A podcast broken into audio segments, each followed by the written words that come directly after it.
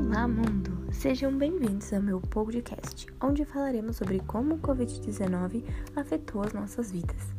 Meu nome é Maria Eduarda e vou contar um pouco sobre isso para vocês. Você sabia da alta demanda do Sistema Único de Saúde?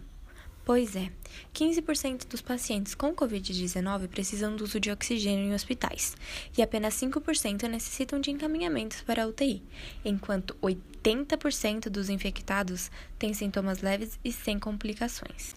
E como houve muita diferença de recursos recebidos de acordo com cada região entre hospitais grandes e pequenos, a alta demanda de equipamentos e a velocidade do vírus trazem grande pressão ao SUS ainda mais por não estar tendo ajuda dos hospitais particulares quando se trata de equipamentos. O SUS e o governo não estão muito em harmonia, ainda mais que a pandemia encontrou o Brasil com um governo de ultradireita, militarizado e afundado numa crise política. Era necessário ter feito várias coisas diferentes desde o começo da pandemia. E com o SUS não é diferente, já que teve troca de três ministros da saúde e agora no comando está um militar que se preocupa muito mais com a opinião dos políticos do que com a necessidade de saúde da população, o que é um fator muito preocupante, ainda mais pela falta de conhecimento que ele tem pelo Sistema Único de Saúde. Se preocupar com a saúde de todos é muito importante, mas quando se trata dos profissionais da área da saúde, deve-se mais cuidado e atenção. Ainda mais que a proteção deles é fundamental para evitar a transmissão do Covid-19.